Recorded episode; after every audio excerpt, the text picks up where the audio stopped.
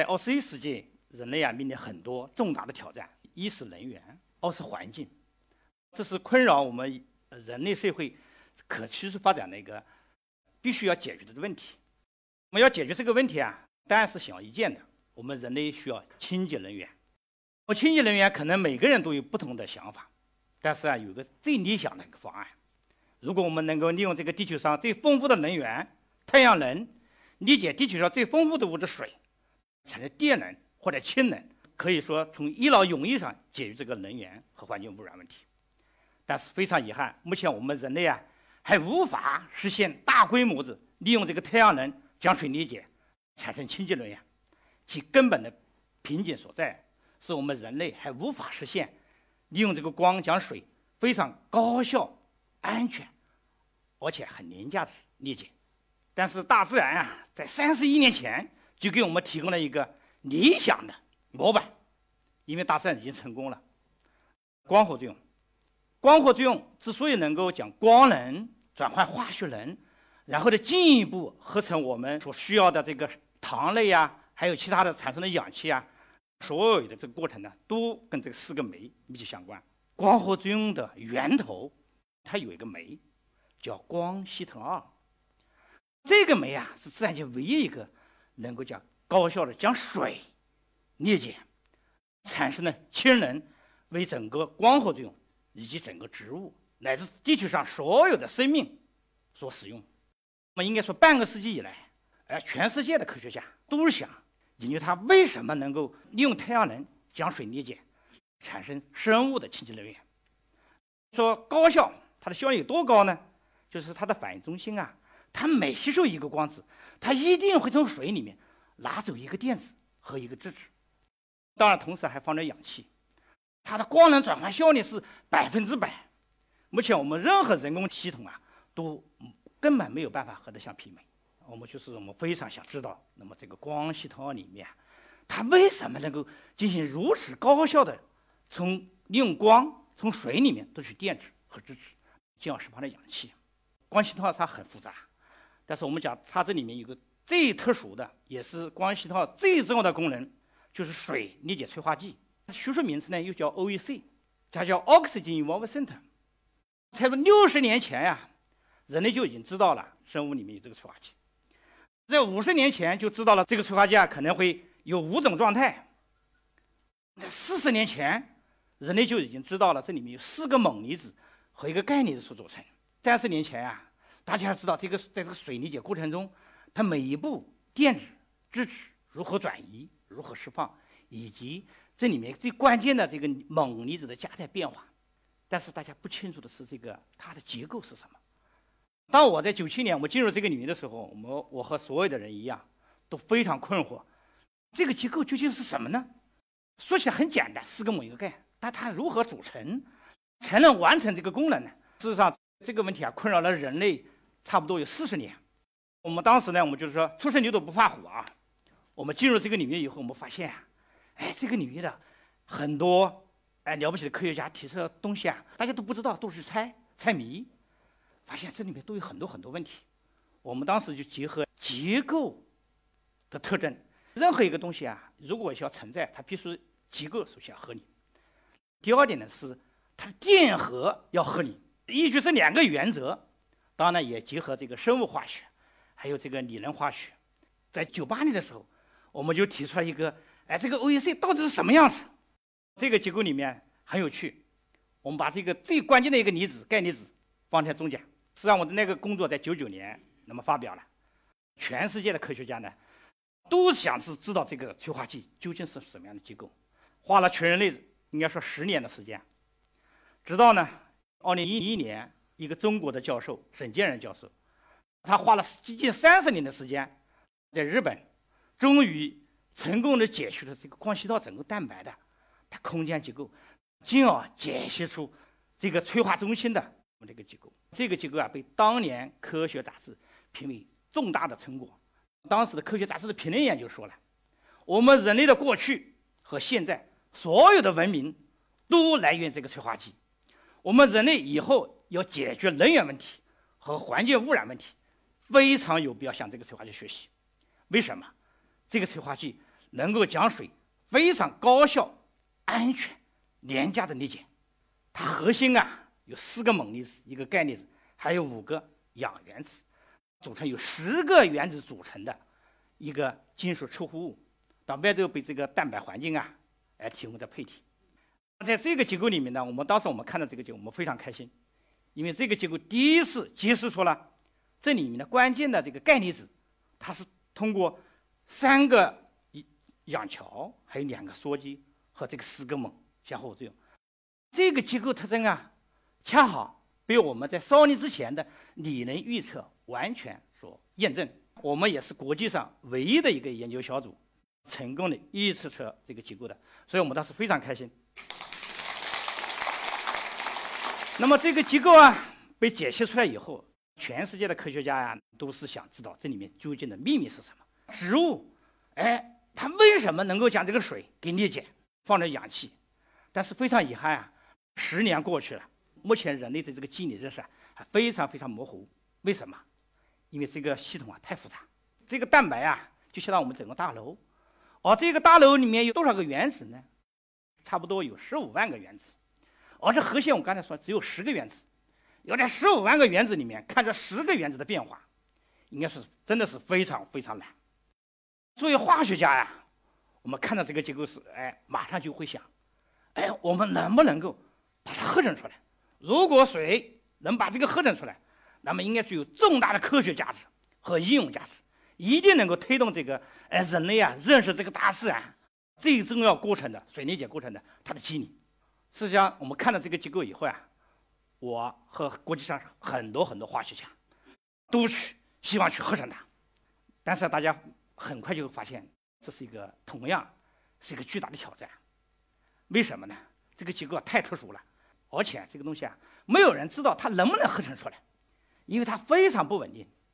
还有呢，如果你合成出来，你怎么看它？就是你没有办法去表证它。当然了，最难的是合成。合成的这两点是什么呢？是怎样把这个钙离子通过这种特殊的方式和四个锰离子那么相互作用？在之前没有一个人获得成功过，所以大家都非常的沮丧。我们应该怎么办？实际上，大自然呀，每天时时刻刻这个催化剂在不断的合成、不断的降解，而且这个过程呢，在三十一年前一直到现在。都没有发生变化，我们应该向大自然学习。那么，我现在看看大自然怎么合成的。实际上，大自然合成非常的巧妙，也很简单。事实上，它首先要把这个楼房给搭建好，就把这个位置呀空间空掉了。那么这个位置放大了，你们会将会看到呀，这里面哎，它有几个氨基酸的，带羧基的氨基酸，还有带这个米溴环的氨基酸。当然，这里面有水，哎，有酸碱弱酸性。然后呢，这个环境呢？就创造了一个生物环境，然后按照一个特殊的步骤，把这元件一步步、一步步的组装，然后就能够合成这个东西。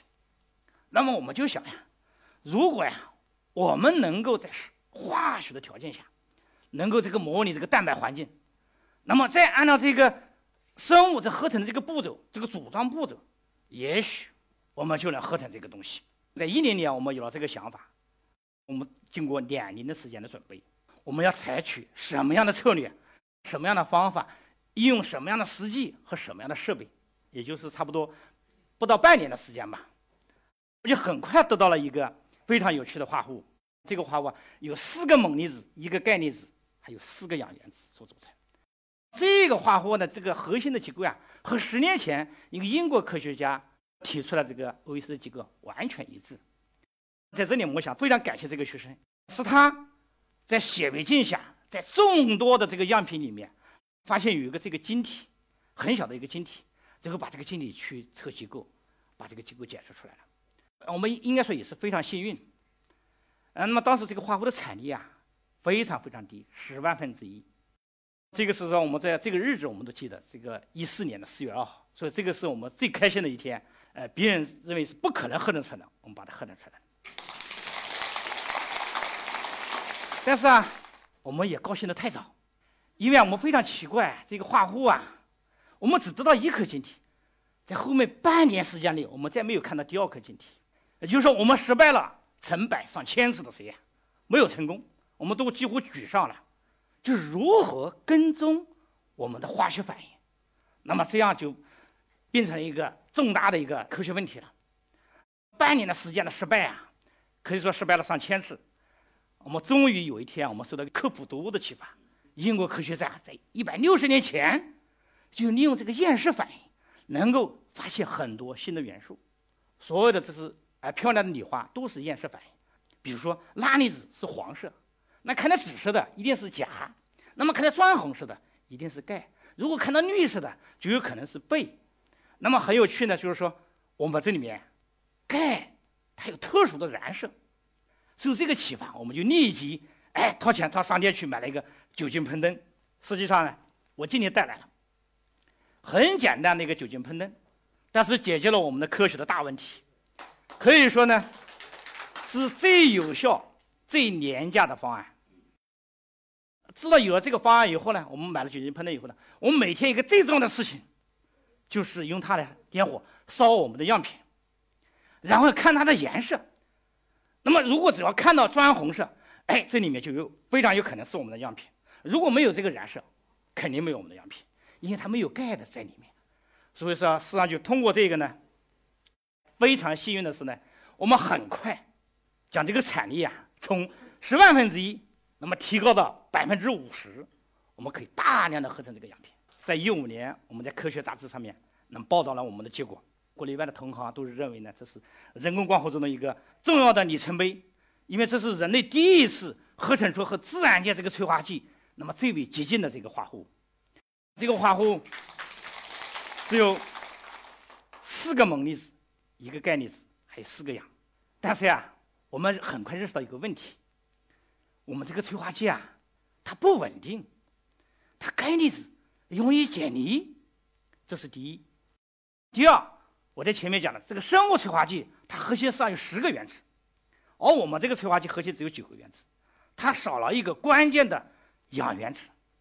从一五年以后啊，我们就围绕这些问题，不断的去向前努力。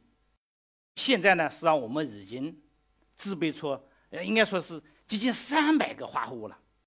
那我们在一五年我们合成的化合物，这个你们想看到，第一个化合物是我们一五年三月份报道的化合物。我们后来就不断的努力，从来就没有停止。为什么？我们发现啊，我们得到了，尽管我们得到很多很多的化合物，而且我们解释它的精确的那么空间结构，但是我们发现，仍然不能满足我们的要求。什么要求呢？一还不够稳定，二和自然界这个催化剂仍然有差距，所以说呢，我们不断的去 push 我们自己，那么向前走，直到第二百零一个化合物出现。当然在这里面，我们特别提出来一个老先生，哎，北京大学李仁敏院士，他一有一次在一五年的一次学术报告里面呢，他问了我一个问题，他说：“你能不能把这里面哎这个钙离子呀换成其他的稀土离子？”当时我们觉得，哎呀，这个问题啊，应该说是非常难，因为生物界啊只有钙和锰，没有其他的金属离子。但是我们后来就想，如果我们把这个离子给替换掉，我们就可以胜过，有可能比自然界的催化剂有可能更好，从而解决我们这个催化剂的稳定性问题。那么有了这个想法以后啊，我们奋斗了五年，我们在这里向大家展示的是我们第二百零一个化合物的空间结构。这也是我们第一次真正实现了对生物催化剂的核心和外周环境的精确模拟。在这里面，你将会看到我们在前面说的十个原子，它全部在那，特别是有一个氧原子，哎，日前我们梦寐以求的氧原子，这一次终于出现了。当然，更重要的是什么呢？我们可以把这个钙离子换成各种各样的金属离子。在这里面，我用这个稀土异离子表示，这是它的异离子的代表结构。这个稀土离子的引入啊，使这个催化剂的稳定性获得了质的提升。这样呢，我们可以研究它的催化功能。这个人工催化剂呢，它能够非常有效的催化水的裂解，产生催化电流，释放的氧气。当然，我们在我们之前，我们说了，我们一直想加入把这个氧原子给加进去。但是一直加不进去。我们现在经过接近两年的研究，意外的发现什么呢？这个缺失的氧原子非常有可能就是氧气形成的部位。那么我们通过哎实验、理论，从已经获得了验证，说非常有可能是氧气的形成部位。当然了，我们在做，那么国际上很多研究小组，大家都是想去做。哎，从上个世纪末，大家就不断的向前推进。那么非常幸运的是呢，从一五年以后，我们在这个领域一直处于领先地位。目前呢，我们的有关的这个仿生的这个催化剂已经获得了国内的和国际的一系列的专利，在这个领域，我们是走在世界的前列。当然，我们现在有了这个催化剂，有了这个又稳定，而且又非常有效率的这个催化剂，这是我们的一我们整个这个领域的一个梦想，就是说想揭示它在生物里面这个自然界这个催化剂究竟是怎么工作的。那么我们现在这个催化剂，那么提供了这种可能。第二个，这是我们的梦想，这是我们，呃，不仅是我的梦想，是我们这个领域的梦想，也是我们人类的梦想。利用这个自然界的这个催化剂啊，或者说人工的催化剂，哎，实现光驱动水力碱产生氢能。那么以前是梦想，但是我现在我们就跟我们的哎同事，我们就说，我们已经把这个梦想大大向前推进了。我觉得我们这个当然这个方面还有很多很多的问题去做，但是我们现在说这个离实现更加接近了。我们的氧气是在三十有三十亿年这个区间植物。能不断的通过这个生物这个催化剂所释放出来的，我们在地球上很多了，哎，事实上我们都不觉得了。按说呢，我们每一个人都应该心存感激，感激这个催化剂，没有这个催化剂，不会有我们现在在这可以哎非常的舒服的呼吸。那么说在有的特殊的条件下，比如说你要到这外空去旅行，或者说在特殊的哎海底，当你需要氧气的时候，哎，病人他特别需要氧气的时候，那么你能不能有效？给他氧气，将会是一个重要的一个环节。那么我们这个催化剂啊，也许在今后啊，也许可以在这个方面开展一些工作。最后啊，我想跟大家分享的是，哎，我从九七年进入开始这个呃这个领域，那么刚开始一直是学习自然，直到这差不多十年前，我们开始考虑模仿自然。那我们现在，我们觉得我们可以超越自然。我们这些工作呢，我们想。为我们的人类的绿色能源，哎，进行求解。好，谢谢大家。